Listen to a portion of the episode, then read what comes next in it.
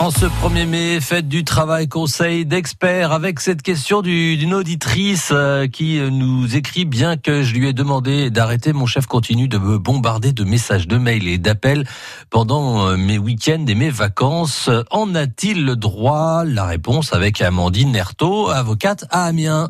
Alors, euh, la réponse, elle est simple. C'est euh, à partir du moment où vous êtes en week-end, en congé, en repos, euh, on peut pas euh, vous demander de travailler pendant votre temps de repos.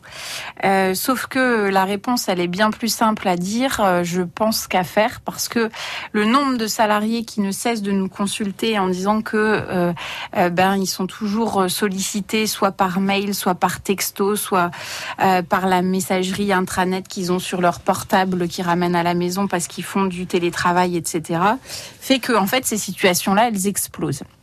Et elles explosent tellement qu'à un moment donné, euh, la haute cour de, plus haute cour de justice en France, cour de cassation, elle a fini par mettre les deux pieds dans le plat en disant qu'il fallait euh, bah, trouver une limite. Se déconnecter. Et se déconnecter. Et de là est né le droit à la déconnexion qui euh, est euh, consacré euh, depuis euh, la loi travail du 8 août 2016, qui entrera en vigueur le 1er janvier 2017.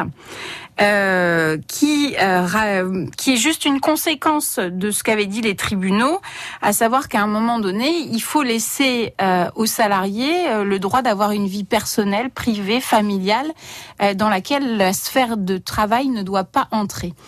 Et ça s'est posé beaucoup la question à partir du moment où certains employeurs avaient trouvé même le moyen de reprocher aux salariés de ne pas avoir répondu. Ah oui. Et ils étaient partis sur une sanction disciplinaire en disant, bah voilà, tu me réponds pas, ça fait 20 fois que je t'appelle, etc. Donc je te prononce une sanction. Les tribunaux sont venus censurer les décisions en disant on les annule parce que attention, à partir du moment où le salarié il est soit en congé, soit en week-end, soit en soirée. Il n'est pas censé il être est en pas censé être là et il n'est pas censé être en astreinte. Et euh, du coup, là, le législateur s'est emparé de la chose, a créé le droit à la déconnexion. Le problème, c'est que dans cette loi, qu'est-ce qu'on trouve? On trouve le fait que euh, il faut faire des accords collectifs pour euh, créer ce droit à la déconnexion, ou faire des. S'il n'y a pas d'accord collectif avec les syndicats, il faut faire une charte et puis en définir les modalités. Le problème, c'est qu'est-ce qu'on met à l'intérieur? Euh, Ben là, ils sont libres de faire ce qu'ils veulent. Euh, L'autre euh, pendant de, de cela, c'est euh, que le code du travail a pas défini de sanction.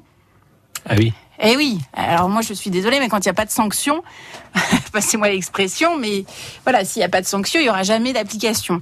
Et c'est donc là encore les tribunaux qui montent au créneau en disant attention.